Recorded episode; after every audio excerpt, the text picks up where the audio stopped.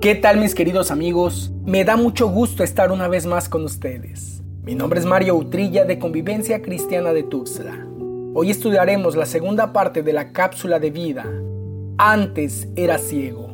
Esta cápsula nace del milagro en que Jesús escupe en tierra, hace barro con la saliva y le unta en los ojos al ciego.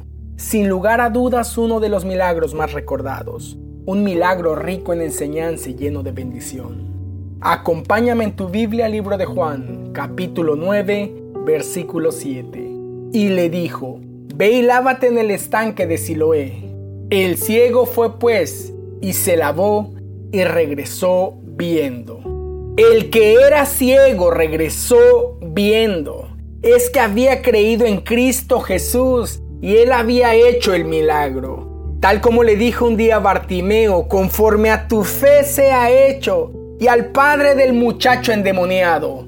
Al que cree, todo le es posible. Cree, cree, cree solamente porque también dijo a Marta, hermana de Lázaro. No te dije que si crees, verás la gloria de Dios. Versículos 8 y 9. Entonces los vecinos y los que antes lo habían visto que era mendigo decían, ¿No es este el que se sentaba y mendigaba? Él es, decían unos. No, pero se parece a él, decían otros. Él decía, yo soy. Honestamente desconozco la situación familiar del ciego porque la Biblia no la menciona, pero puedo imaginar que sus padres, que su familia lo abandonó en una esquina como a tantos hoy en día. El joven se había convertido en una carga muy pesada e imagino que lo mejor que les pudo haber sucedido a los padres fue que su hijo alcanzara la mayoría de edad. Ellos se deslindaron de la responsabilidad y el pobre ciego tuvo que valerse por sí mismo. Mendigar una moneda y un pedazo de pan se convirtió en su rutina diaria. La gente le conocía como el mendigo del barrio. Su vida se movía entre la lástima y la conmiseración. Es por eso que aquellos que le habían visto mendicante, desvalido, como el que nació maldito por Dios, se preguntaban, ¿no es este el que se sentaba y mendigaba? Él es, decían unos, no, pero se parece a él, decían otros.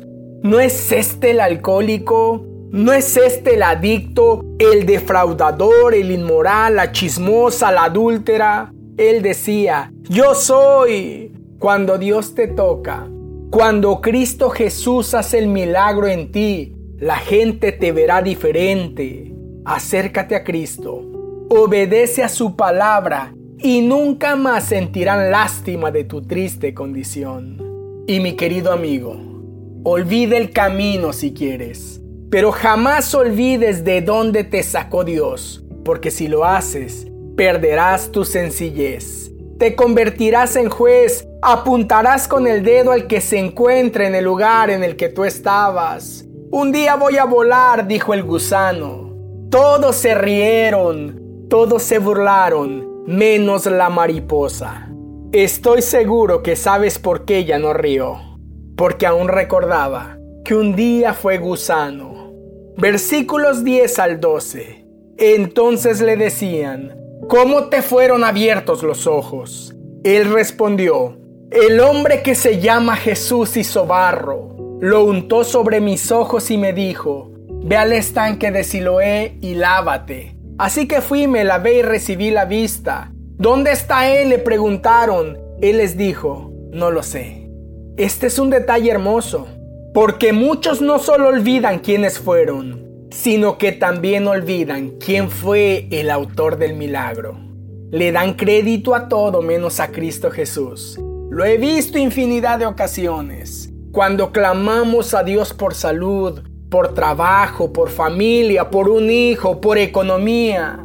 Una vez que llega el milagro nos sentimos arrogantes y llegamos a pensar que ha sido gracias a nuestras habilidades, gracias a las benditas manos del médico, gracias a las palancas, gracias a las amistades, al apellido o al dinero. Pero no gracias a Dios, no gracias a Jesús. Es por eso que es digno de exaltar la hermosa actitud de este hombre, un hombre agradecido, un hombre que sabe quién era y quién le sanó. Es verdad, hasta ese momento no conocía a Jesús, ni siquiera pudo verlo pues era ciego, pero dos cosas sí sabía, que él no veía, que hacía unos minutos se encontraba en una situación de desgracia y que el hombre que se llama Jesús le había sanado.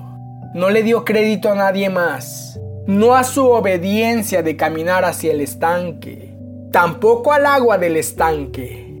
Él hizo barro y lo untó en mis ojos. El hombre que se llama Jesús me sanó. Sí, cruzó por mi mente que eso era una locura.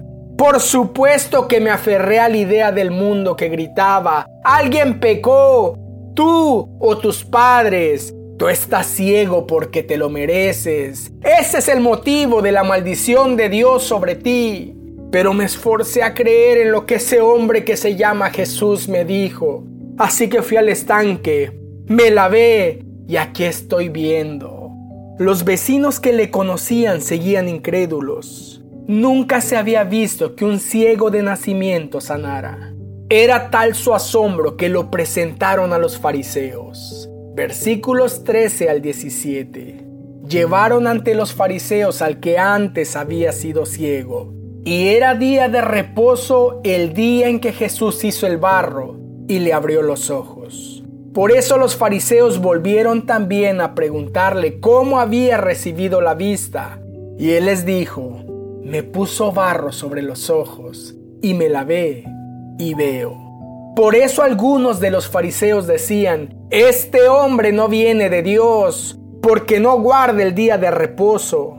Pero otros decían, ¿cómo puede un hombre pecador hacer tales señales? Y había división entre ellos. Entonces le preguntaron otra vez al ciego, ¿qué dices tú de él ya que te abrió los ojos? Es un profeta, les respondió.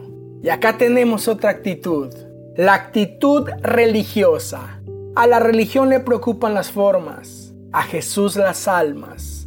A la religión la liturgia y las formalidades. A Cristo Jesús le ocupa suplir la necesidad más que las formas.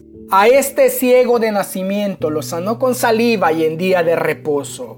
Él se fijó en un hombre que jamás había visto un lindo amanecer, no había visto la luz del sol ni el titilar de las estrellas y no pudo dejarlo en esa condición. Así que hizo algo nunca antes visto, darle vista a un ciego de nacimiento. Sin lugar a dudas un milagro para caer de rodillas, pero la religión, pero los fariseos no vieron el milagro. Este hombre no viene de Dios porque no guarde el día de reposo señalaron de manera irada. Mi querido amigo, ¿qué ves cuando el drogadicto es transformado por Jesús?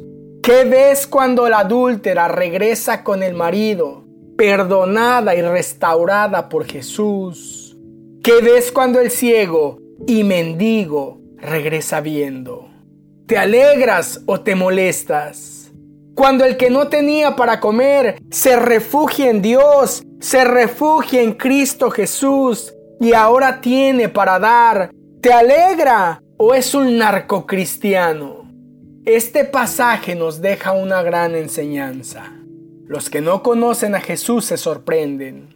La religión juzga, pero los que un día fuimos ciegos, nos alegramos en gritar quiénes éramos y qué hizo Jesús por nosotros. Esta es la segunda parte de la cápsula de vida antes era ciego. Anhelo que haya sido de bendición. Soy tu amigo Mario Utrilla. Te envío el más grande de los abrazos.